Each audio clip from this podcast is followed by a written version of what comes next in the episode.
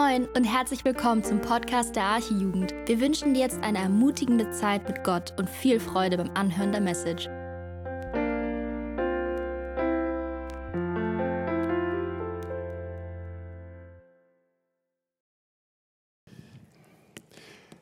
Ja, wir starten mit einer etwas kürzeren Predigt und dann geht das nahtlos in einen Bericht über. Genau, so, jetzt muss ich mal gucken. Das erste Bild. Richtig. Also ich habe mir mal einen Bibeltext vorgenommen aus dem Neuen Testament, äh, der nicht so ganz so eingängig ist. Den lesen wir erstmal zusammen. Jesus ist an. Es geht aber trotzdem nicht. Technik. Ich versuche es nochmal, ob ich, oder ob ich jetzt Dann muss ich immer euch bitten, weiterzumachen. Geht nicht. Okay, alles klar. Jesus ging weg von dort und entwich in die Gegend von Tyrus und Sidon. Und siehe, eine kananäische Frau kam aus diesem Gebiet und schrie, Ach Herr, du Sohn Davids, erbarm dich meiner. Meine Tochter wird von einem bösen Geist übel geplagt. Er aber antwortete ihr kein Wort. Da traten seine Jünger zu ihm, baten ihn und sprachen, lass sie doch gehen, denn sie schreit uns nach. Er antwortete aber und sprach, ich bin nur gesandt zu den verlorenen Schafen des Hauses Israels. Sie kam aber, fiel vor ihm nieder und sprach, Herr, hilf mir. Aber er antwortete und sprach, es ist nicht recht, dass man den Kindern ihr Brot nehme und werfe es vor die Hunde. Sie sprach, ja, Herr, aber doch essen die Hunde von den Brosamen, die vom Tisch ihrer Herren fallen. Da antwortete Jesus und sprach zu ihr, Frau, dein Glaube ist groß, dir geschehe, wie du willst. Und ihre Tochter wurde gesund zu derselben Stunde. Versuch's nochmal. Nee, ihr müsst. Okay, starten wir erstmal mit einer Frage. Welche Vorstellung gibt es so weltweit gesehen im Hinblick auf auf eine Gottheit. Da gibt es natürlich viele, aber zwei relativ bekannte. Die eine gibt es seit der Antike. Bei ihr wird Gott im Grunde eher so als ein blutrünstiger Tyrann gesehen, den man ständig durch Wohlverhalten und durch Opfer besänftigen muss. Und die zweite, die gerade hier so im westlichen Kulturkreis sehr dominant ist, ist die, da verbindet man die Vorstellung mit Gott eher mit so einer spirituellen Kraft die wir, ja, wenn man so die richtigen Techniken beherrscht, auch anzapfen kann. Also Meditation wäre so ein Weg. Und das Gute ist, dieser Gott, der stellt eigentlich keine, keine Fragen. Werte, Normen, Gebote, die spielen eher so eine untergeordnete Rolle. Irgendwie bleibt dieser Gott merkwürdig, anonym, auch sehr tolerant. Ihm scheint es fast egal, wie wir uns verhalten, solange wir uns einigermaßen anständig und mitmenschlich verhalten. Und was anständig und mitmenschlich ist, ja, das überlässt er glücklicherweise größtenteils uns. Also mit anderen Worten, Gott ist eigentlich so, wie wir ihn uns wünschen, wie wir ihn brauchen. Nun haben diese beiden Vorstellungen, die wir eben äh, vorgestellt haben, nichts mit dem Gott der Bibel zu tun. Und nun berichtet der Evangelist Matthäus von einer wirklich bemerkenswerten Frau, die offensichtlich bei ihrer Begegnung mit Gott alles richtig macht.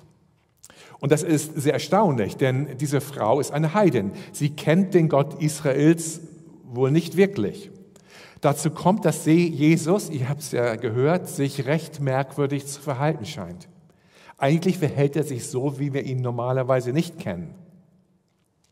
Kurz einmal zum Hintergrund. Jesus hatte wieder Auseinandersetzung gehabt mit einigen religiösen Leitern. Gerne noch einen zurück wieder, ja. Äh, mit einigen religiösen Leitern und es hieß, er heißt ja, er entwich nach Galiläa in die Gegend von Sidon und Tyrus. Also es scheint so, also es war nördlich von Israel, schon Ausland, es schien, dass er mal wieder Abstand brauchte. Aber Ruhe findet er wieder nicht. Eine Frau hört von seiner Ankunft und da Tyrus nicht weit von der Grenze zu Israel entfernt ist, müssen dieser Frau einigermaßen die jüdischen Sitten bekannt gewesen sein. Eigentlich hätte sie wissen müssen, dass er nicht die religiösen, moralischen und kulturellen Voraussetzungen mitbringt, so einen jüdischen Rabbi einfach mal so anzusprechen. Sie ist eine Heidin, zu der damaligen Zeit als Frau ohne gleichberechtigte Stellung Männern gegenüber und darüber hinaus eben kultisch unrein. Sie hat also nach jüdischen Maßstäben kein Recht, einfach einen gläubigen Juden anzusprechen, schon gar nicht einen Rabbi. Ist an, ne? Ist an. Na gut.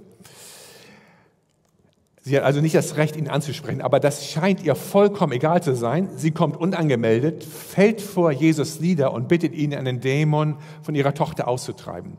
Und das übersetzte Verb dort steht in der Präsensverlaufsform. Das heißt, sie bittet und bittet, nichts und niemand kann sie davon abhalten. Tja, und was antwortet Jesus dieser Frau, die da kniend vor ihm ist? Nächste Folie.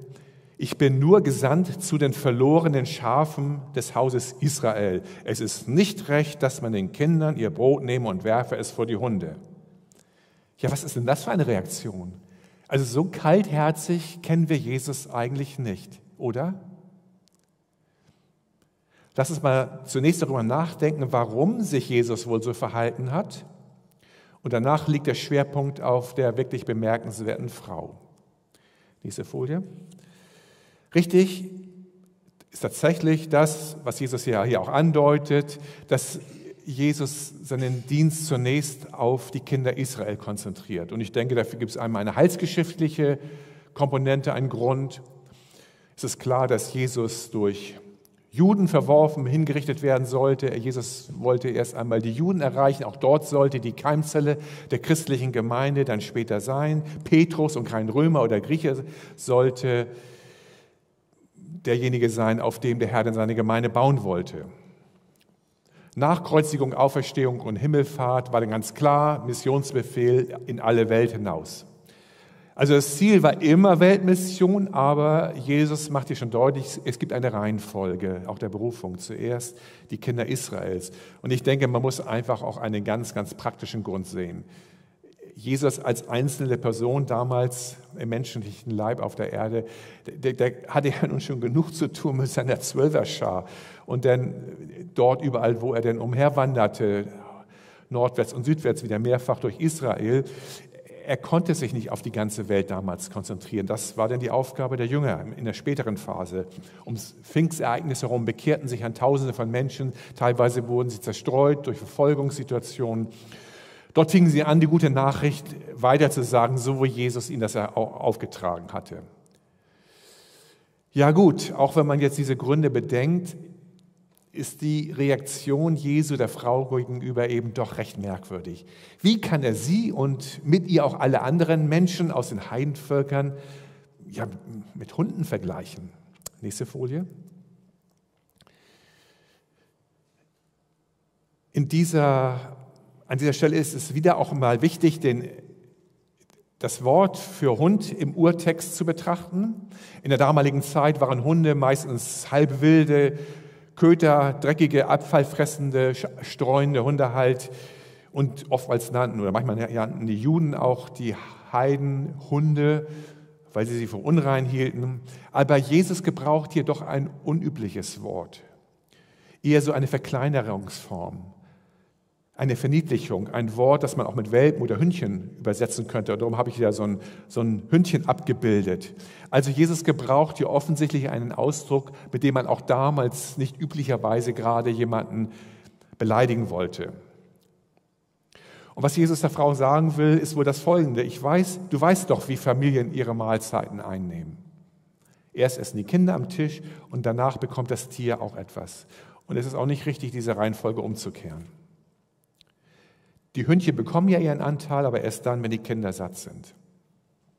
Also es ist also wichtig, das Wort für Hund im Urtext ist kein so scharfes Wort, wie wir das jetzt so auch in unserer Lutherbibel lesen. Nächste Folie bitte. Die Grenzen eines geschriebenen Textes. Und das gilt durchaus auch für Bibeltexte wenn wir einer Person gegenüberstehen, die uns etwas sagt, dann nehmen wir neben dem gesprochenen Wort noch viele andere Dinge wahr. Mimik, Gestik, Betonung, Lautstärke, Tonfall. Über all diese Informationen bekommen wir ja auch, ähm, oder über diese Dinge bekommen wir Informationen über das, wie, wie eine Person etwas auch meint, wie es gemeint ist. Es ist natürlich ein großer Unterschied, ob jemand einen anderen mit aggressivem Tonfall als Hund beschimpft oder ob jemand von einem kleinen Hündchen spricht, womöglich mit einem freundlichen oder auch bedauernden Tonfall. Also gehen wir mal davon aus, dass Jesus seine Zurückweisung nicht harsch und aggressiv ausgesprochen hat. Äh, das hat er bei Hilfesuchenden ja nie getan. Also auch da müssen wir einfach sehen, der geschriebene Text hält uns einige Informationen vor, die wir bei einer Person sonst hätten, die uns gegenübersteht. Nächste Folie bitte. Und ich glaube, das ist ein wichtiger Punkt. Jesus hat eigentlich relativ häufig etwas Provozierendes gesagt oder herausfordernd gehandelt, und zwar um eine Reaktion bei seinem Gegenüber hervorzurufen. Eine Reaktion, die Wesentliches offenbaren sollte, was die Herzenshaltung angeht. Und dabei konnte es sich um Positives oder auch Negatives handeln. Ein, ein Beispiel als ein selbstgerechter junger Mann, der die Gebote Gottes so gut er es konnte einhielt. Jesus nach dem ewigen Leben fragt, antwortet Jesus, verkaufe deinen ganzen Reichtum und folge mir nach. Naja, das ist eine Provokation. Denn diese Forderung wird weder im Alten Testament noch im Neuen Testament generell genannt, um in die Nachfolge Jesu treten zu können. Warum tut Jesus das in diesem Fall? Jesus kennt die Herzen von Menschen und er kennt auch die destruktiven Bindungen im Herzen dieses jungen Mannes. Jesus weiß, dass der Reichtum sein Götze ist. Und dass dieser Götze ihn nämlich maßgeblich daran hindert, wirklich dem lebendigen Gott zu begegnen. Und man kann eben nicht zwei Göttern gleichzeitig dienen, Gott und dem Geld. Und genau das zeigt sich ja auch an der Reaktion dieses jungen Mannes. Er verlässt Jesus. Zwar traurig, aber er geht. Gott ist das eben sehr wichtig, oder Gott ist ihm sehr wichtig, aber sein Reichtum steht ja letztendlich dann doch an erster Stelle. Es wird ja an der Reaktion deutlich. Und das will er am Ende dann auch nicht ändern. Bei dieser Frau wird wiederum nur etwas sehr Positives offenbar. Und damit gehen wir zum zweiten Teil über. Zu dieser wirklich erstaunlichen Frau. Nächste Folie. Also klar, diese Zurückweisung durch Jesus, die muss auch für sie eine große Herausforderung gewesen sein. Aber es scheint so, offensichtlich erkennt sie aus der Antwort Jesus heraus, dass es eben nur Halbprovokation ist. Zwischen den Zeilen scheint sie doch so etwas wie ein Angebot Jesu zu erahnen. Und sie nimmt die Herausforderung an. Und durch ihre ganze Haltung drückt sie eigentlich Folgendes aus. Ich verstehe dich, Herr. Ich, ich gehöre nicht zu deinem Volk. Ich bete nicht den Gott Israels an. Vielleicht noch nicht. Und deshalb hast du natürlich recht mit dem, was du sagst. Das sehe ich ein. Das ist also schon erstaunlich. Die Frau ist nicht beleidigt, sie ist demütig genug, nicht auf vermeintliche Rechte zu pochen. Sie gibt zu, ich weiß, dass ich keinen Platz an deinem Tisch habe. Aber, aber, aber dennoch ist an deiner Tafel doch genug Platz für alle da. Ich brauche mein Essen so dringend. Mein Kind leidet. Und das ist ein wichtiger Punkt, so zeigt sie neben ihrer Demut, die offensichtlich ist, gleichzeitig eine bemerkenswerte Hartnäckigkeit. Sie kämpft mit Jesus so ehrerbietig wie nur möglich, aber sie weigert sich einfach ein Nein hinzunehmen. Also es ist wirklich großartig, was diese Frau tut. In unserer westlichen Kultur kennen wir das nicht immer so, in dieser Art für unsere Anliegen einzutreten. Manchmal neigen wir dazu, auf vermeintliche Rechte zu pochen und fordern sie ein. Vielleicht sagen wir es nicht laut, aber wir sind doch von unserem recht anständigen Charakter überzeugt und denken, das steht uns zu. Aber das ist doch ein Irrtum. Und so lernen wir von dieser tollen Frau. Bei ihr verbindet sich Demut mit Hartnäckigkeit. Sie bleibt dran, ohne auf irgendwelche Rechte zu pochen. Sie sagt nicht, Herr, gib mir, was ich verdient habe, weil ich so gut bin. Sie sagt, gib mir, was ich nicht verdient habe, weil, weil du so gut bist. Eine ganz andere Sichtweise, eine ganz andere Begründung. Und ohne dass es ihr bewusst ist, folgt sie mit, damit dem Beispiel von vielen alttestamentlichen Vorbildern, die Gott sowohl demütig als auch hartnäckig angesprochen haben und mit ihm gerungen haben. Es gibt viele Beispiele. Eins der grandiosesten in meinen Augen ist das von Mose. Das Volk hatte seinen Herrn in der Wüste immer wieder unglaublich provoziert, obwohl sie Wunder über Wunder erlebt haben. Und der Gipfel ist dann, dass sie schließlich sagen, ja, diesen Gott wollen wir nicht mehr. So wie die anderen Götter auch, wollen wir einen sichtbaren Gott haben, der uns vorausgibt. Also diesen, diesen Gott akzeptieren wir nicht mehr, der so ist, wie er ist. Diesen Gott setzen wir mal einfach ab. Wir folgen nur noch einem Gott, den wir uns selber geformt haben. Und da nötigen sie Aaron, einen goldenen Stier herzustellen. Tja, nun haben sie ihren Gott, der sie ins verheißene Land führen soll. Vorwärts. Oder doch wieder zurück nach Ägypten? Also das wechselt bei ihnen manchmal stündlich hierhin, dorthin. Und übrigens, dieses fast 4000 Jahre alte Konzept ist heute in, auch in Deutschland sehr populär. Man erfindet sich seinen eigenen Gott. Viele glauben durchaus irgendwie an eine höhere Macht und bedienen sich dabei bei den unterschiedlichsten Gottesvorstellungen. Da verbinden sich christliche Elemente mit buddhistischen, hinduistischen, humanistischen, esoterischen Bestandteilen. Und dann kommen noch manche individuelle Ideen dazu. Und man bedient sich dieser Patchwork-Methode und macht sich und formt sich so seinen individuellen Gott, so wie man ihn für richtig befindet, wie man ihn halt so für sein Seelenleben braucht. Zurück zu Mose. Er hatte gerade in der Begegnung mit Gott einen der heiligsten Momente aller Zeiten erlebt und die zehn Gebote empfangen, die für alle Menschen zu allen Zeiten, Zeiten ethischen Richtlinien. Und so kommt Mose vom Berg Horeb herab, während unten das Volk um das goldene Kalb tanzt. Und Gott will es nun mit Recht vertilgen.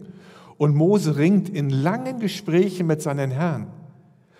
Und diese Gespräche gipfeln in das unglaubliche Angebot, das Mose Gott macht. Bitte vergib ihnen ihre Sünden und wenn nicht, dann tilge mich aus dem Buch, das du geschrieben hast. Streiche mich aus dem Buch des Lebens. Das finden wir noch einmal, viel später bei Paulus, wo er um seine jüdischen Landsleute ringt. Natürlich nimmt der Herr dieses Angebot nicht an. Aber aufgrund von dem demütigen Ringen von Mose mildert der Herr die Strafe deutlich ab und er geht seinem Volk weiterhin voran. Und schließlich, nach 40 Jahren, erreichen sie das verheißene Land. Zurück zu dieser bemerkenswerten Frau. Sie ringt so demütig, wie sie nur kann, aber doch mit großer Hartnäckigkeit um ihre Tochter. Nächste Folie. Und wie reagiert Jesus? Da antwortete Jesus und sprach zu ihr, Frau, dein Glaube ist groß, dir geschehe, wie du willst. Und ihre Tochter wurde gesund zu derselben Stunde. Also der Herr lobt ihren Glauben. Zu glauben heißt ja, Gott zu vertrauen. Und genau das tut diese erstaunliche Frau. Also Jesus muss ja immer wieder Freund und Feind kritisieren, weil es ihnen an Glauben mangelt. Nächste Folie. Durch die ganze Haltung dieser tollen Frau macht sie deutlich, macht sie auch deutlich, dass sie das Wesen von Gnade verstanden hat. Und damit hat sie ja offensichtlich ein Stück weit so den Kern des Evangeliums erfasst. Interessanterweise viel besser als viele der Insider zu der damaligen Zeit. Gott handelt doch aufgrund von Gnade, die er uns anbietet, die wir aber auch mit Entschlossenheit ergreifen sollen.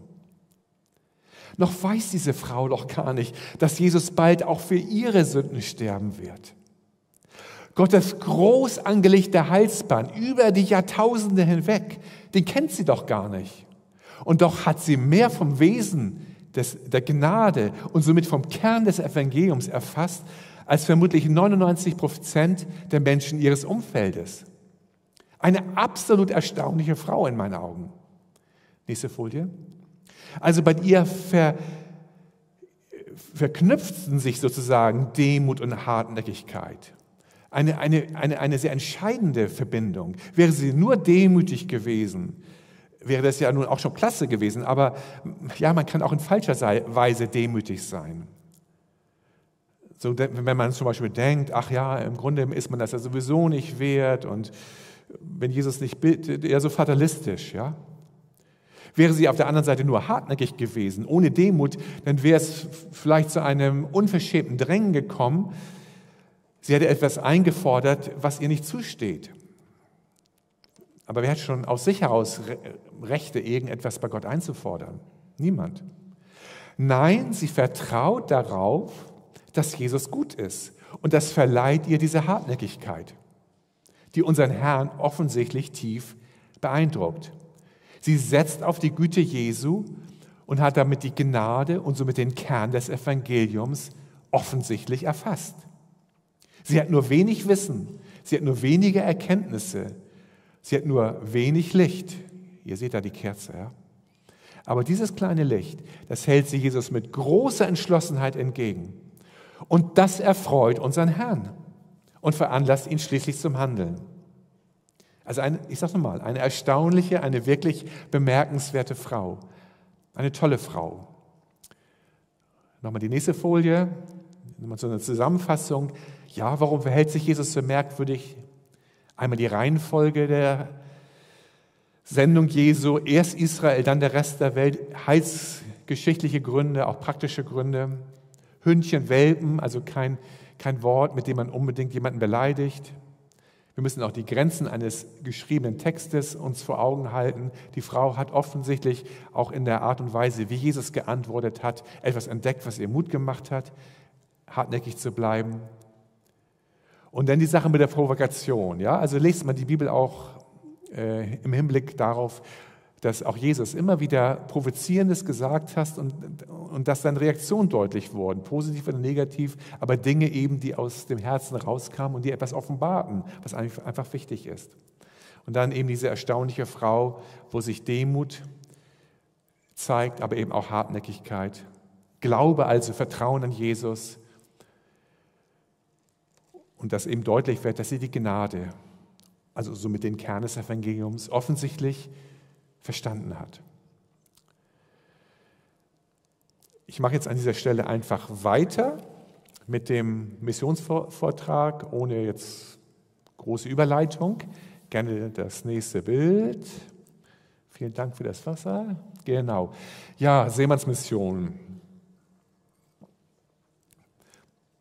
Also wir fahren nicht mit mit den Schiffen, sondern wir gehen auf die Schiffe rauf, wenn die hier im Hamburger Hafen festmachen. Manchmal nur wenige Stunden bis wenige Tage. Und das Tolle ist, und das ist absolut genial, auch nach 32 Jahren noch, wir treffen Menschen aus großen Teilen der Welt an und brauchen nicht ausreisen. Sie kommen zu uns, jeden Tag kommen neue Leute, wir gehen auf die Schiffe und können sie mit dem Evangelium erreichen. Und ich habe jetzt gerade am Anfang jetzt mal einige Bilder zusammengestellt von einigen der Nationalitäten. Also die größte Einzelgruppe, das sind die Filipinos. Aber ab und zu trifft man Vietnamesen an. Nächste Folie. Gut, erstmal zeigen wir ein paar Schiffe, dann kommen noch mal ein paar Nationalitäten, genau. Ja, also, ne, also es ist schon toll im Hamburger Hafen, ne, die Sonne scheint und dann sitzt man dann dort und, nee, ich arbeite schon auch, ja. Also, nächste Folie bitte. Kreuzfahrtschiffe sind wir auch ab und zu drauf. Weiter bitte. Die jetzt die Schiffsbilder können wir jetzt so in drei, vier Sekunden Takt. Das geht einfach nur mal darum, die Queen Mary II eben, das ist jetzt zum Tanker zum Beispiel. Die Elbphilharmonie mit so einem Stückgutfrachter. Containerschiffe, die größte Anzahl kann man sagen, sind wohl Containerschiffe. Hier die Elbe hoch, hier ein auslaufendes Kreuzfahrtschiff. Das war mal ähm, Heiligabend gewesen, bin reingefahren bei diesem super Wetter, alle Kräne hoch, keine, keine Arbeiten dort an den Kränen und das war so ein tolles Wetter und das spiegelte sich so, also manchmal sieht es auch so aus, aber normalerweise ist das also ziemlich busy im Hamburger Hafen, ziemlich viel los. Ja, bitte? Das ist so Roll-on, Roll-off-Schiff. Das, da halten so eine Klappe wie so eine Fähre, aber eben nicht, um Menschen zu transportieren in erster Linie, sondern Autos, Maschinen und so weiter. Ja. Auch das gibt's. Das Leben der Seeleute ist durchaus noch gefährlich. Stürme, Unfälle. Weiter bitte. So kann es mal nach einem starken Sturm aussehen, obwohl natürlich eigentlich die Container gesichert sind, aber sowas gibt es dann doch mal. Ja, da möchte man eigentlich dann nicht an Bord sein. Nächste Folie. Jetzt die letzten Bilder, die habe ich aus dem Netz, die habe ich nicht selber gemacht, aber die anderen kommen schon auch, auch von mir. Ja, bitte. Martin und Monika haben die Arbeit gegründet, 1987 rum in, in der Zeit. Seit, 92, seit 91 sind Doris und ich dabei. Weiter bitte. Das ist nun unsere ganze Clique, mal als wir mal in der Ostsee waren. Ja, und so sieht es dann aus. Das ist so eine Gangway. Da turnt man dann mit Helm und Sicherheitsweste und mit so einem Rucksack oder Tasche halt mit Literatur und geht dann halt an Bord. Ja, man weiß dann schon meistens, was für Nationalitäten an Bord sind. Oftmals ist es gemischt. Oder wenn man es nicht weiß, dann muss man halt raufgehen, erst fragen, wieder zurück zum Auto, dann die richtigen Sprachen einstecken, weil es in unseren Augen einfach gut ist, die Menschen auch mit Literatur zu erreichen in der Sprache ihres Herzens. Das ist die Muttersprache. Die meisten sprechen recht gut Englisch, manche auch wenig, aber die meisten recht gut. Wir haben natürlich hauptsächlich englische Literatur, aber wir haben auch eigentlich in jeder Sprache die sonst so auf den Schiffen vorkommt, was die Muttersprachen angeht. Weiter bitte. Chinesisch zum Beispiel, das ist auch direkt an, an Deck. Ähm, es gibt auch viele chinesische Seeleute, toll. Ja, ein Land, wo der christliche Glaube mal nicht mal so einfach frei gelebt werden kann. Auf den Schiffen können wir direkt den Leuten, mit den Leuten reden, ins Gespräch kommen. Weiter.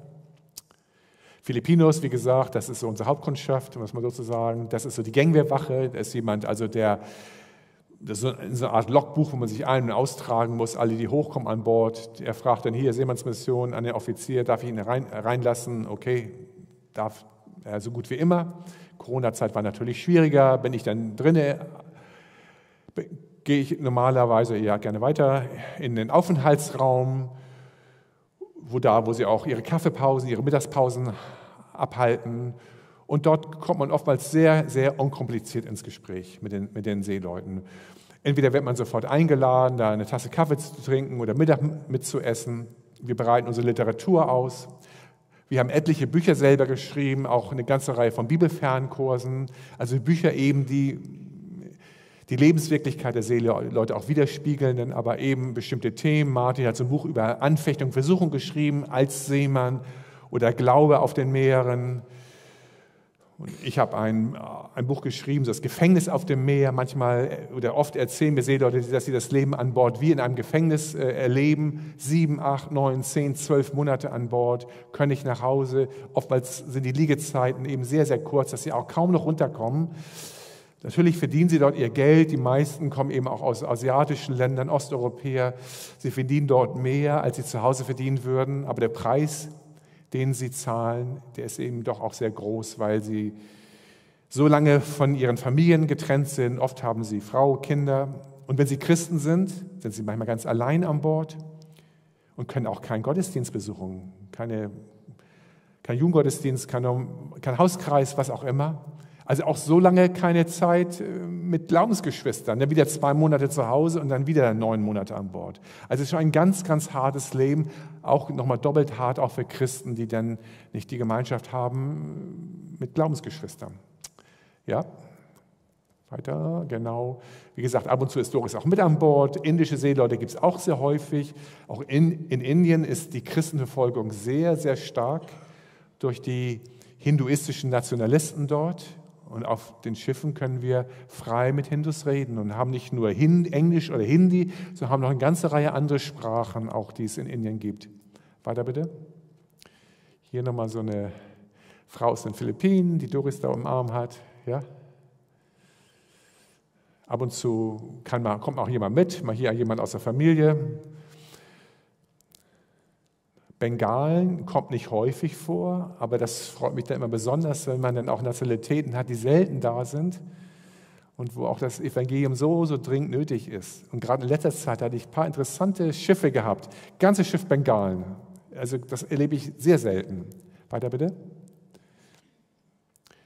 Ganzes Schiff mit Ägypter, auch sehr selten. Man hat hier und da mal zwei, drei Ägypter auf, auf einem Schiff, aber hier alles Ägypter, eine super Zeit mit diesem ersten Offizier gehabt. Weiter bitte. Pakistanis, das waren sechs Pakistanis, Die waren sehr offen, sprachen auch gut Englisch. Und gerade vor zwei Tagen bekam ich eine, äh, eine WhatsApp-Message, dass das Schiff jetzt ungefähr nach sechs, acht Wochen wiederkommt. Also es wird in ein paar Tagen wieder da sein und ich bin gespannt. Diesen, von diesen sechs hatte ich mit fünf von ihnen wirklich eine super Zeit. Ausgesprochen viel Interesse, einfach auch das Material mitzunehmen. Ja, Syrer, ganzes Schiff Syrer, auch das nur selten, gerade vor einigen Tagen gewesen. Gutes Gespräch, auch wieder ein erster Offizier hier. Alles natürlich Moslems, auch Indonesier sind häufig Moslems. Weiter bitte. Myanmar, Burma, auch schwieriges Land, Militärdiktatur. Sie kommen alle zu uns gereist und wir haben die Möglichkeit, immer wenigstens einige von ihnen zu erreichen. Ja? Südafrika auch eher selten, das ist zum Beispiel auch im Aufenthaltsraum. Da erkläre ich gerade dem Seemann einen Bibelfernkurs. Wisst ihr, diese Bibelfernkurse sind deshalb so wichtig, weil, wie gesagt, die Begegnungen sind oftmals relativ kurz. Die Schiffe liegen nicht lange und ich erreiche sie meistens nur in den Pausenzeiten, sonst arbeiten sie oder schlafen sie. Manchmal sind es zehn Minuten, dass man, die man mit einem Seemann hat, manchmal ist es vielleicht auch eine Stunde oder wenn er gerade eine freie Schicht hat, auch etwas länger, aber relativ kurz. Und so haben wir Bibelfernkurse, evangelistische, aber natürlich auch weiterführende für die Christen. Und das funktioniert dann so, dass sie immer ein Kapitel studieren, einen kleinen Test beantworten, den über Facebook, Messenger oder WhatsApp, wie auch immer, E-Mail einschicken. Ich kann dann die Fragen, die falsch beantwortet sind, äh, noch, mal ein bisschen tiefergehend erklären. Und es kommen immer wieder Seeleute durch diese wirklich simpel geschriebenen Fernkurse, die, wie gesagt, haben wir auch selbst geschrieben, weil sonst sind viele Fernkurse eben auch durch Engländer, Amerikaner geschrieben. Das ist Englisch schon ein bisschen schwieriger. Und ich habe natürlich auch eben die Erfahrung, gerade durch den Kontakt mit Seeleuten. Und es kommen Seeleute zum Glauben, aber sie wachsen dann auch im Glauben, in der Jüngerschaft. Darum geht es ja. Gerade weil sie eben auch keine Gemeinde hat. Wenn, sich, wenn hier jemand zu Jesus findet, dann lädt man ihn natürlich dann gleich ein in die Gemeinde. Und wir versuchen sie dann natürlich auch im Heimatland in Gemeinden zu vermitteln. Aber ähm, die ganze Zeit an Bord, ist es eben sehr, sehr wichtig, dass sie auch unterwiesen werden im Wort Gottes. Ja, bitte? Manchmal ist es auch möglich, so eine Ansprache zu halten von einer ganzen Gruppe von Leuten. Weiter. Ja, hier ist eine junge Frau auch mit in den Hafen gekommen. Also es ist schon mal auch möglich, als Einzelperson mich zu begleiten. Gruppen kann ich nicht mitnehmen und ich kann auch nur auf einige Terminals rauf, aber ähm, Jetzt, wer wirklich tiefergehendes Interesse hat, da kann man sicherlich auch was machen, ne? Ähm, dass mal jemand mitkommt. Also es muss ein bisschen mehr sein als nur Neugier, sondern schon ein bisschen richtiges Interesse an der Mission. Ja, jetzt komme ich noch mal ein bisschen zu Beispielen, wo äh, tatsächlich auch, ja, wo Gott auch gewirkt hat im Leben von Seeleuten. Ich kam mit Clark ins Gespräch, aus dem Filipino, und ich habe ihm, wie ich es häufig mache, einen Bibelfernkurs angeboten und er, er zögerte erst und dann sagte er, okay, ich nehme ihn. Und dann sagte er, du kannst mir vertrauen, dass ich ihn tatsächlich studiere. Nun, wir geben viele Kurse aus und es kommt immer nur ein gewisser Prozentsatz zurück, 10, 20 Prozent, und das ist trotzdem viel. Wir kriegen Hunderte und Hunderte jedes Jahr zurück. Aber gut, er sagte, du kannst mir vertrauen. Und tatsächlich hat er den ersten Kurs, zwölf Kapitel, in nur vier Tagen studiert und die Tests hervorragend beantwortet. Und in diesem Kurs, es ist ein evangelistischer Kurs, da schrieb er dann an einer Stelle, ich habe gerade die Tests 6 bis 9 beantwortet. Es sieht so aus, dass heute mein geistlicher Geburtstag ist. So ganz nüchtern stand das. Halleluja. Und ich, ich fragte ihn, was er gelernt, also per, per, Facebook Messenger, was er gelernt, was er verstanden hat. Und er sagte dann oder schrieb, durch den Bibelfernkurs habe ich viele Dinge gelernt, die meine Perspektive über mein geistliches Leben erweitert haben. Also er war so traditionell katholisch unterwegs die, oft haben sie keine Heilsgewissheit. Ja, es ist mehr Tradition, es ist ein, ein Gottesglaube da, aber es, es fehlte die persönliche Beziehung zu Jesus. Und er schreibt weiter, ich habe verstanden, dass Gott durchs Lesen der Bibel mit uns redet, denn sie ist das Wort Gottes. Denn Kommunikation hat immer zwei Richtungen. Wenn wir beten, dann reden wir mit Gott und wenn wir die Bibel lesen, dann spricht er mit uns. Ich habe gelernt, dass wir nicht durch gute Taten errettet werden, ein ganz, ganz häufiges Denken das wir antreffen. Die guten Taten folgen der Erlösung, sind aber nicht Ursache. Es ist außerdem wichtig zu wissen, dass Gott immer bei uns ist. Er wartet darauf, dass wir mit ihm reden, ihm unser Herz öffnen und ihn in unser Leben einladen. Jesus ist unsere Brücke zur Erlösung. Und dann hat er wirklich auch inzwischen alle acht Kurse, die ich geschrieben habe, inzwischen beantwortet. Ich schreibe schon weiter, aber manche Leute sind schneller mit dem, Beantworten, als ich sie schreiben kann, ist ja klar.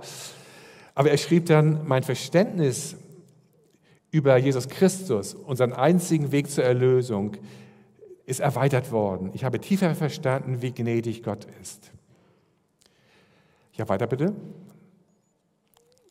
Das ist mal so ein Überblick, das sind diese acht Kurse und das letzte, die letzten beiden, das sind zwei Bücher. Übrigens, wir haben auch draußen einen Stand aufgebaut, wo wir, so die, zwei der Kurse haben wir auch in deutscher Sprache, aber könnt euch mal angucken. Eins der beiden Bücher ist auch in, auch in Deutsch da, das andere in Englisch. Ansonsten auch ein paar Flyer und kleinere Dinge zu mitnehmen nach dem Jugendgottesdienst hier. Es gibt eben auch Matrosinnen, ja, nächstes Bild bitte, es gibt auch Matrosinnen, die nicht so oft, ja, auf den Kreuzfahrtschiffen natürlich schön, schon viele, auch im Servicebereich, aber auch auf den Frachtschiffen gibt es ab und zu Frauen. Die, und ähm, auch sie hat einen Bibelkurs gestartet. Und eine der Fragen lautet dort, ein bisschen tricky, nicht so leicht, jemand, der versucht, sich selbst zu erlösen, indem er das Gesetz Gottes einhält, steht unter einem Fluch. Ja Nein zu beantworten. Sie hat Nein beantwortet, aber nach Galater 3, 10 bis 11 Könnt ihr mal nachschlagen. Da steht eben, wer versucht aus den Werken des Gesetzes gerecht zu werden, steht noch unter dem Fluch, denn er versucht durch etwas gerecht zu werden, was ihm keine Gerechtigkeit verschaffen kann. Ist ja nur durch Jesus Christus möglich. Aber das Gute ist eben, gerade anhand auch der falsch beantworteten Fragen kann man nochmal tiefer einsteigen und es erklären. Ich habe ja erklärt, wie wichtig es ist. Auf der einen Seite ist es so wichtig, ist Gottes Gebote zu halten, aber durchs Halten der Gebote können wir uns am Ende nicht selber erlösen. Und nachdem sie den ersten Bibelkurs beendet hatte, schrieb sie, vielen Dank für dieses Heft. Es hat mir tatsächlich eine lebensveränderte Perspektive von Christsein gegeben. Ich bin regelmäßig in die Kirche gegangen, aber war mir meines Glaubens, meines Heils nicht gewiss.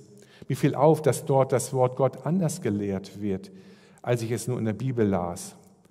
Nachdem ich den Bibelkurs Die Brücke studiert habe, sind meine Zweifel verflogen nun bin ich mir meiner Erlösung sicher und verstehe, was Gott von mir erwartet. Offensichtlich hat auch sie durch das Studium der Bibel mit dieser Hilfe diesen Schritt tun dürfen. Weiter bitte. Ja, mit dem ist das eine ganz heiße Geschichte. habe ihm begegnet und später schrieb er mir das auch auf, weil ich ihm gebeten habe, mir das aufzuschreiben, das Zeugnis. Vor gut drei Jahren hatten sich die Offiziere auf meinem Schiff gegen mich verschworen. Der Grund war, dass ich mich weigerte, mit ihnen zusammen Mannschaftsmitglieder der unteren Ränge zu ärgern oder zu verletzen. Obwohl ich damals kein Christ war, wusste ich, dass das nicht in Ordnung ist.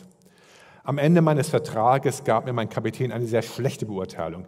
Ich schwor mir, so etwas mir nie wieder gefallen zu lassen. So meldete ich solche Vorfälle in Zukunft immer der Reederei, anstatt sie Gott zu bringen. Ja, also so ein bisschen Petzermäßig. Ne? Das machte alles nur noch schlimmer und ich wurde auf das übelste Schiff versetzt. Mein Kapitän behandelte uns alle sehr schlecht. Selbst Weihnachten ließ er die Mannschaft den ganzen Tag über hart arbeiten. Mein Zorn und mein Hass auf ihn wuchsen dermaßen, dass ich beschloss, ihn in der nächsten Nacht zu töten. Ich besorgte mir ein scharfes Messer, war kein Problem für ihn, er arbeitet als Koch dort, ein scharfes Messer und eine Eishacke. Einer meiner Kollegen kam an diesem Abend zu mir und bot mir etwas zu essen an. Anstatt es anzunehmen, fuhr ich ihn mit einem Wortschwall an, wobei ich mich über den Kapitän beschwerte und äußerte, wie gut es wäre, ihn loszuwerden. Mein Kollege sagte nichts, aber ich sah nur, wie er seine Lippen bewegte. Dann legte ich mich für ein kleines Schläfchen hin, um in dieser Nacht meinen Plan auszuführen. Ich war sehr erstaunt, als ich wieder aufwachte und es schon Morgen war. Darüber war ich sehr zornig, weil ich ihn unbedingt loswerden wollte. Ich konnte regelrecht sein Blut an meinen Händen riechen. Und so sollte es in der folgenden Nacht dann geschehen. Und wieder klappt es irgendwie nicht. Und auch die nächsten Tage vergingen ereignislos. Und dann hieß es irgendwann, dass der Kapitän nach Hause fliegen würde. Warum konnte ich es nicht tun, fragte ich mich. Warum wurden meine Hassgefühle immer schwächer? Und ich sprach mit diesem Kollegen, der Christ war,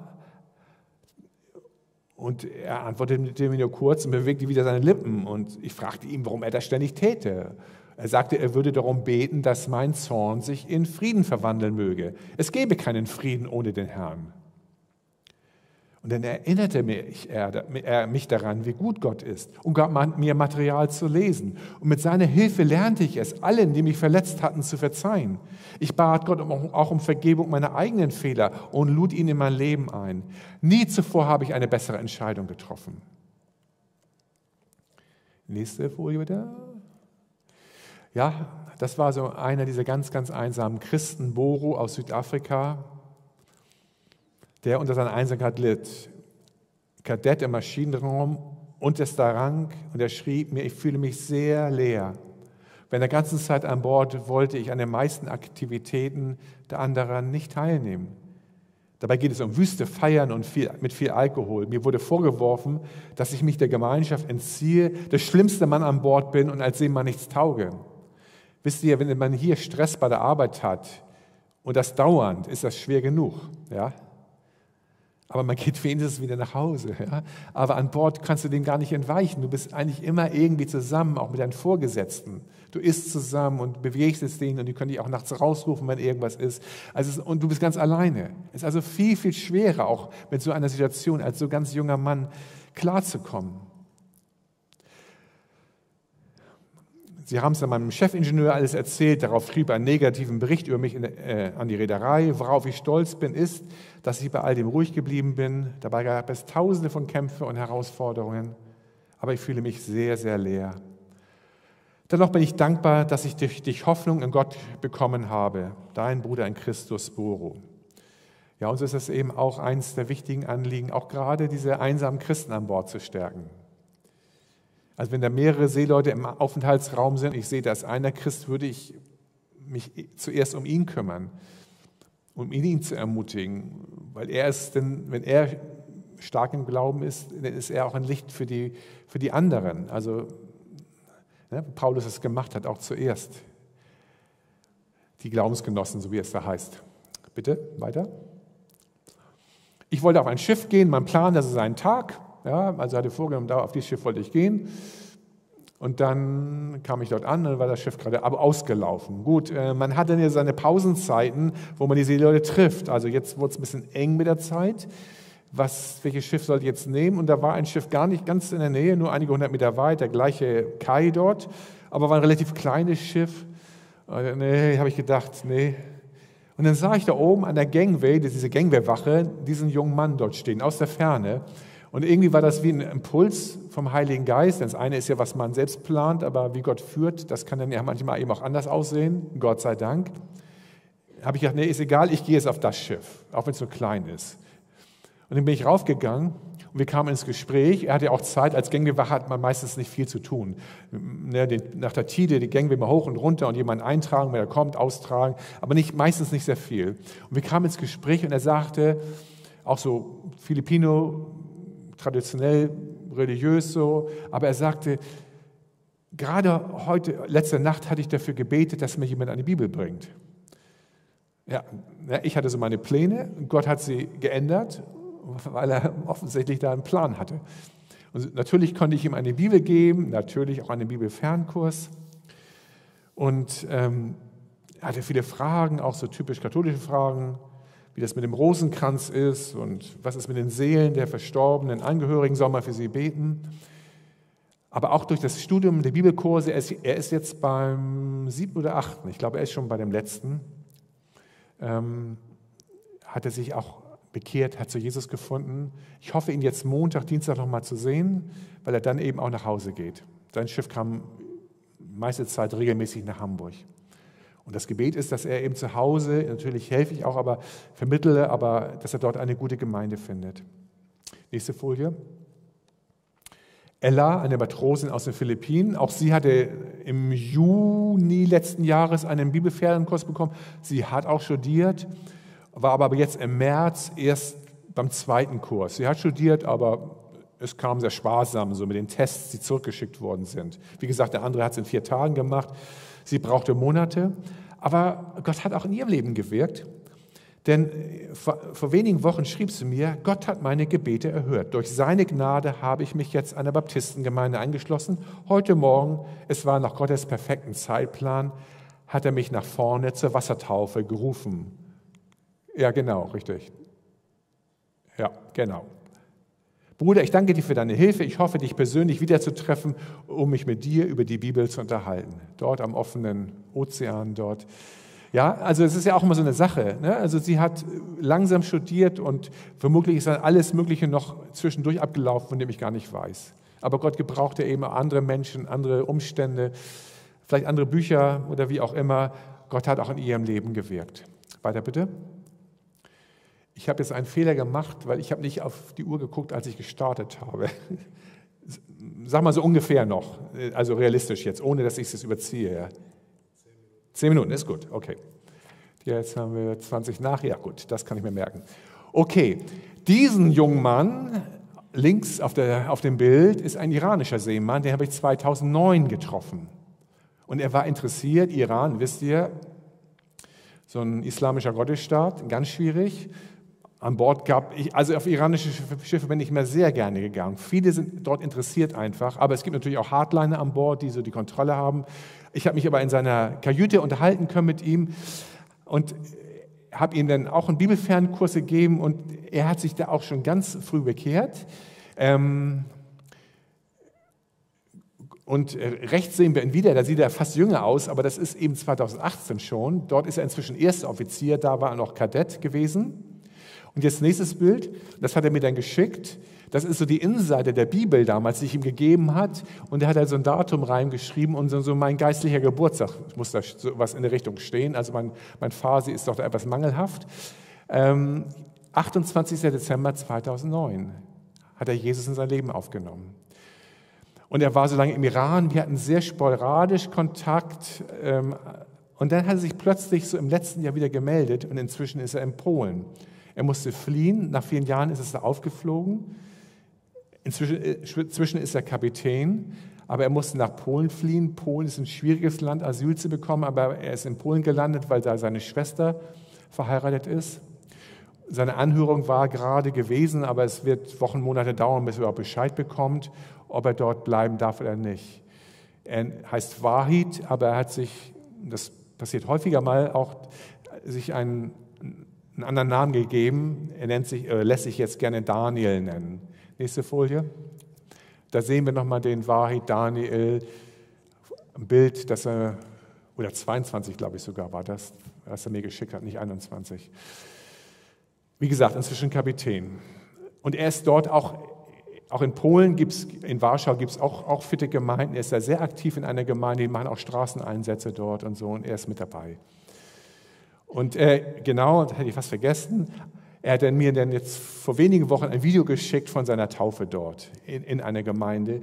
Sein Zeugnis, ein ganz starkes Zeugnis, wo er bekennt, wie, wie er Jesus gefunden hat. Nächste Folie.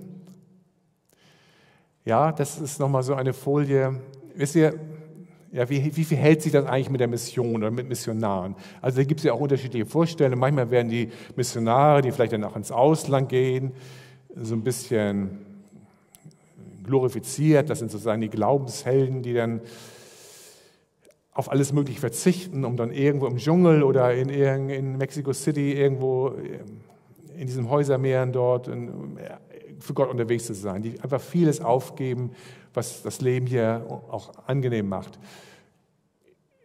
Klar, ähm, ist schon eine starke Sache, das zu tun, aber eben, das sind eben auch nur ganz normale Menschen. Also Missionare sind ganz normale Menschen, sie haben Schwächen und Stärken, sie haben Ängste und feiern ihre, ihre Siege und bedauern ihre Niederlagen, wie auch immer, ganz normal. Ne, also man kann sie so ein bisschen glorifizieren, manchmal werden sie auch ausgesandt, und dann werden sie halbwegs vergessen von der aussendenden Gemeinde. Gibt es hier alles. Aber ich glaube, das richtige Bild von Mission ist zunächst einmal, dass es erstmal natürlich Gottes Mission ist. Nicht die Mission eines Missionsehepaars, auch nicht die Mission einer Missionsgesellschaft, sondern es geht darum, dass es Gottes Mission ist. Und dann denke ich, ist es auch wichtig, viel stärker diesen Teamgedanken in den Blick zu nehmen. Und in diesem, ja, in diesem Kreis mit diesen ganzen Eierköpfen dort, wenn wir jetzt mal von Seemannsmission sprechen, bei uns auf unsere Mission, das ist einer der Eierköpfe der Doris, der andere bin ich, aber wir sind, wir sind zwar jetzt die Missionare, aber alle, die irgendwie hinter uns stehen, durch Anteilnahmen, durch Gebet, durch Spenden, wie auch immer, die gehören genauso mit zum Team. Die sind genauso wichtig. Wir sind gemeinsam an der Arbeit in diesem Fall die Seeleute oder welche Mission auch immer, die Menschen zu erreichen, die, zu denen Gott uns gesandt hat. Wir sind gemeinsam in der Arbeit, vielleicht opfern wir auch gemeinsam, aber auch den Segen, den Gott dann schenkt. Ja, ich habe jetzt von einigen Bekehrungen an Bord erklärt. Ja, natürlich ist es immer Gottes Gnade, wenn Menschen zu Jesus finden. Aber wenn man jetzt mal den menschlichen Einsatz betrachtet, natürlich war wir an Bord. Aber die anderen, die unsere Mission tragen, die für uns gebetet haben, die sind ja genauso wichtig. Also wir freuen uns auch gemeinsam über die Frucht, die Gott schenkt. Ja, Gott hat ja unterschiedliche Berufungen auch, wie er uns einsetzt. Aber gemeinsam opfern wir, arbeiten wir und gemeinsam dürfen wir uns die, über die Früchte freuen, die Gott schenkt. Nächstes Bild bitte. Gregorio. Ja, das war auch ein super. Also den habe ich zu meiner Anfangszeit getroffen Hamburger Hafen, ganz am Anfang. Schrieb, ich bin in einer sehr religiösen Familie aufgewachsen, habe aber kein gottesfürchtiges Leben geführt. Als ich zum Militär kam, lernte ich ein Leben kennen, das so ganz anders war, als es mich meine Eltern gelehrt hatten. Ich begann viel Alkohol zu trinken, bis ich ein regelrechter Trinker wurde. Außerdem begann ich zu spielen, jeweils ganze Nächte durch und die beiden Wochenendtage. Äh, Nochmal eins zurück, bitte. Äh, genau, da sind wir noch. Als ich heiratete, versuchte ich mich von diesen Dingen fernzuhalten, um meiner Frau willen. Es gelang jedoch nicht, weil ich schon abhängig war. Noch schlimmer war, dass ich bald eine Geliebte hatte, was ich meiner Frau gegenüber geheim hielt. Ich war in einem sensiblen Bereich im Militär eingesetzt, so hatte ich Ausreden, oft erst spät nach Hause zu kommen. Ich kam immer erst nach Mitternacht nach Hause, wenn die Kinder schon schliefen und verließ das Haus am frühen Morgen, bevor sie aufwachen. Ich war nur früh zu Hause, wenn ich betrunken war, beim Spielen verloren hatte oder pleite war. Natürlich gab es ständig Streit mit meiner Frau, aber ich konnte es nicht akzeptieren, dass ich mich falsch verhielt. Ich wollte mein Macho-Image behalten. Ich versuchte ihr klarzumachen, dass ich mich schon vor unserer Ehe als respektierter Soldat zu verhalten hatte und dass ich immer mit meinen Männern zusammen sein musste. Mit der Zeit hatten meine Kinder Angst, wenn ich zu Hause war, beim Geräusch meiner Schritte liefen sie alle in ihre Zimmer oder zu ihrer Mutter und es baute sich da was zwischen ihnen und mir auf. Eines Tages beschloss meine Geliebte, unsere Beziehung bekannt zu machen, was mich sehr erschütterte. Sie ging zu meiner Frau und berichtete ihr davon. Ich wusste nicht, was ich tun sollte und schrie zu Gott um Hilfe. Gott antwortete mir nicht sofort. Er gab aber meiner Frau den Mut, ruhig zu bleiben und an meiner Geliebten zu sagen, dass sie schon lange von der Beziehung wissen würde. Meine Frau sagte mir, dass sie mich immer noch lieben würde und dass Gott mich eines Tages zu ihr zurückbringen würde. Ich war mir nicht sicher, ob das passieren könnte. Aber ich entschied mich, den Militärdienst zu beenden und Gott war gut, gab mir einen Job als Seefahrer. Ich beschloss, meine illegale Beziehung zu beenden. Das war nicht leicht, aber ich überließ es Gott. Ich begann damit, die Bibel zu lesen. Ich verstand nicht alles, las sie aber weiter in der Überzeugung, dass ich eines Tages Antworten auf die Fragen finden würde. Ja, ich habe so viele sogenannte Seemanns, christliche Seemannsmissionare von verschiedenen Denominationen angetroffen. Sie konnten mir doch keine klare Antwort auf die Frage geben, wie ich inneren Frieden bekommen könnte. Dann eines Tages traf ich in Deutschland einen Missionar, der mich darüber nicht im Unklaren ließ, nämlich dass die Bibel lehrt, dass uns Gott liebt. An diesem Tage übergab ich Gott mein Leben. Und das war damals im Jahre, zwei, im Jahre, Jahre ja, 1991, 92. Und ich nahm Jesus als meinen Herrn und Retter an. Ich konnte die Versuchungen, Trinken, Spielen, Rauchen, Fremdgehen nicht sofort überwinden, aber nach und nach gelang es. Auch wenn ich mich manchmal an die angenehmen Seiten dieses alten Lebens erinnere, erlaube ich es der Kraft Gottes, mich zu überzeugen und in das Licht und die Güte seiner Gegenwart zu bringen. Die Beziehung zu meiner Familie ist wiederhergestellt. Sie sind inzwischen alle wiedergeborene Christen und dienen Gott mit Demut, wie er sie führt. Ich bin ein ehrenamtlicher Evangelist bei der Seemannsmission in den Philippinen. Auf den Schiffen lehre ich das Wort Gottes über Seelsorger und bin ein Botschafter Christi. Das Bild hier ist viel später nach seiner Bekehrung. Wir haben äh, so ein Seminar gestartet, schon vor vielen Jahren, das sich vierteljährlich wiederholt, wo Seeleute in einem dreitägigen Intensivkurs geschult werden, Bibelgruppenleiter an Bord zu sein. Und an, an diesem Kurs, Martin hat das eigentlich gestartet, nimmt dieser Greg Gregorio gerade daran teil in den Philippinen. Martin hat das damals besucht. Und ähm, wie gesagt, viel später, inzwischen ist er auch schon hat er aufgehört, zur See zu fahren. Aber das ist eben auch ein wichtiger Punkt, die Gläubigen zu ermutigen, aber auch zu befähigen, an Bord wieder Zeugen für Jesus zu sein. Und auf manchen Schiffen gibt es kleine Bibelgemeinden, kleine Hauskreise, Veranstaltungen, die regelmäßig stattfinden. Ich habe dieses aufgeschrieben, um die Liebe Gottes weiterzugeben und dich wissen zu lassen, dass nichts für Gott unmöglich ist. Gutes Schlusswort ne, von dem Mann. Danke.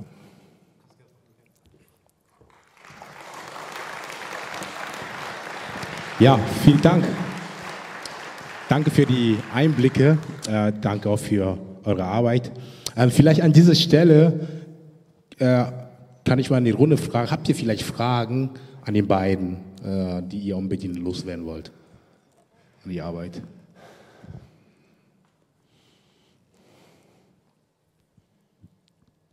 Alle Unklarheiten beseitigt. Ja?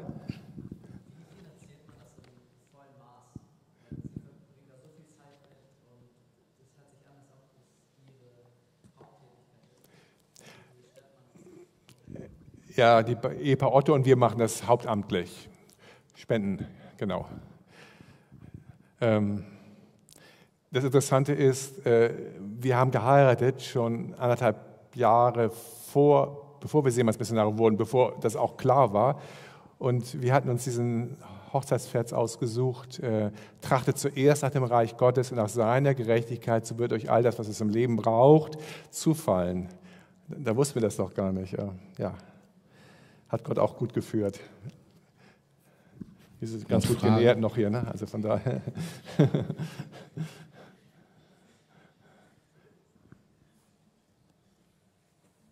Habe ich was übersehen? Nee, ne? Da ganz, ganz hinten, in der Mitte. Soll ich? Ich komme auf die.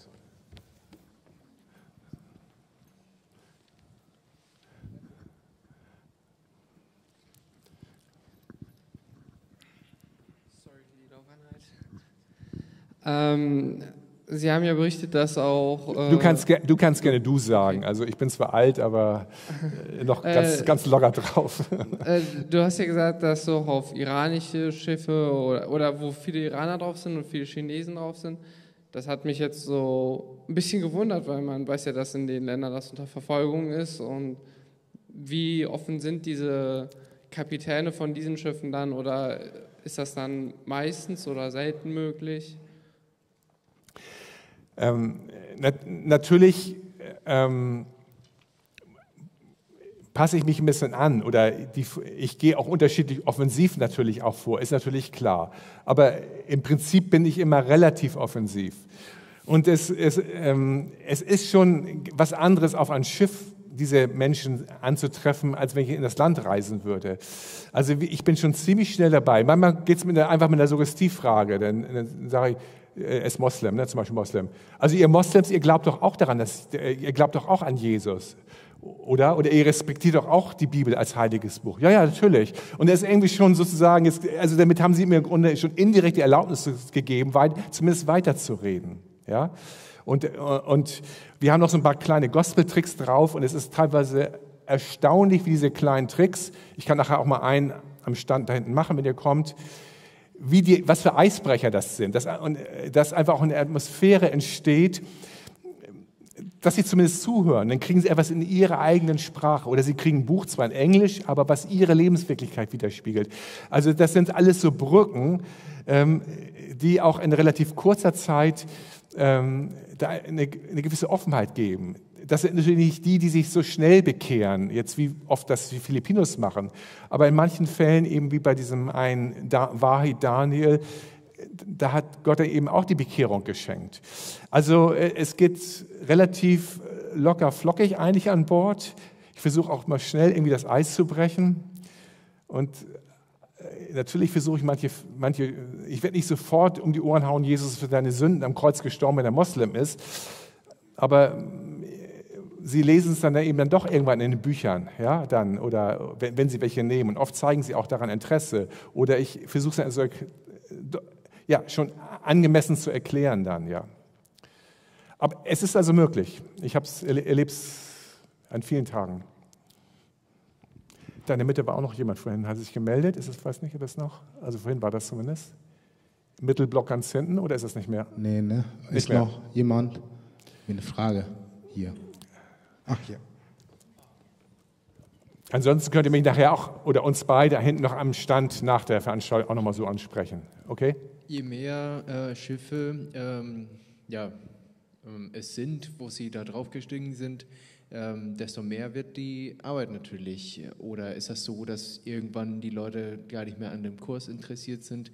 Wenn das so ist, dass die Arbeit mehr wird, ähm, wie wird das denn gehandhabt? Wird das ja auf mehrere Hände äh, verteilt oder ähm, wie ist es denn? Also du meinst, es immer- weil immer mehr Kurse kommen und so, ne? Genau, und Ja, mehr, vielleicht ja. mehr Fragen kommen, mehr Leute und ja. Ja, also es ist natürlich so, dass es ist nicht so, dass sich das immer ohne Ende aufaddiert. Ja, jeden Tag Chor raus. Also man muss schon sagen, es ist anders als Gemeindearbeit. Ich würde uns mal so für viele Leute als Lebensabschnittsbegleiter bezeichnen.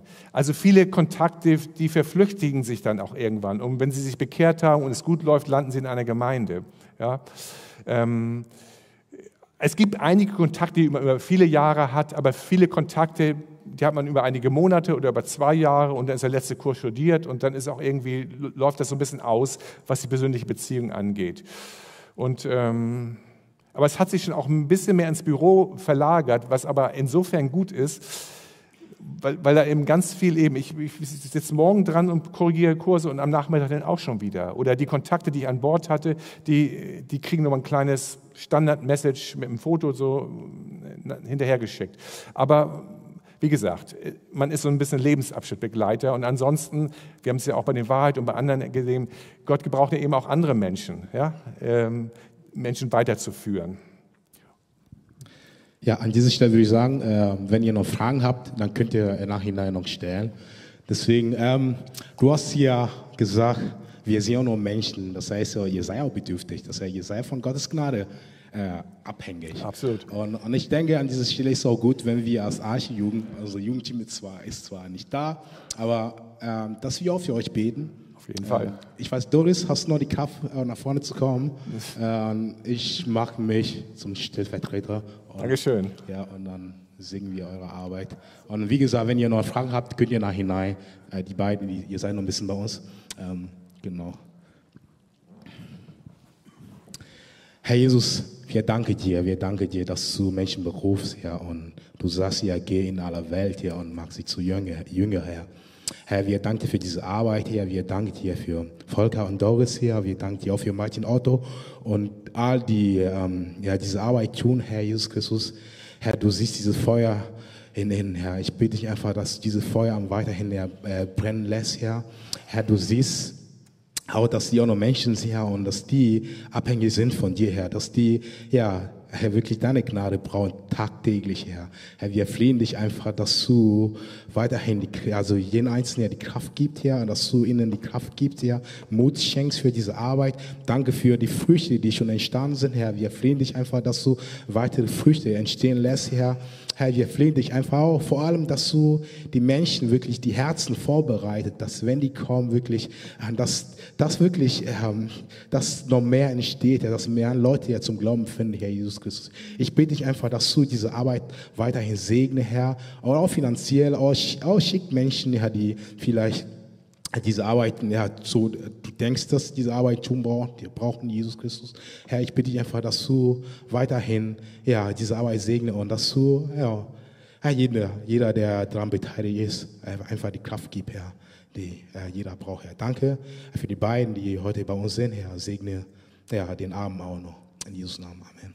Vielen Dank, vielen Dank.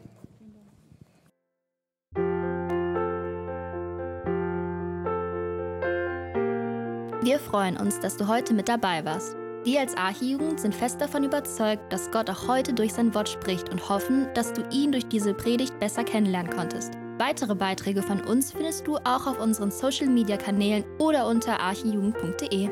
Bis dann, tschüss!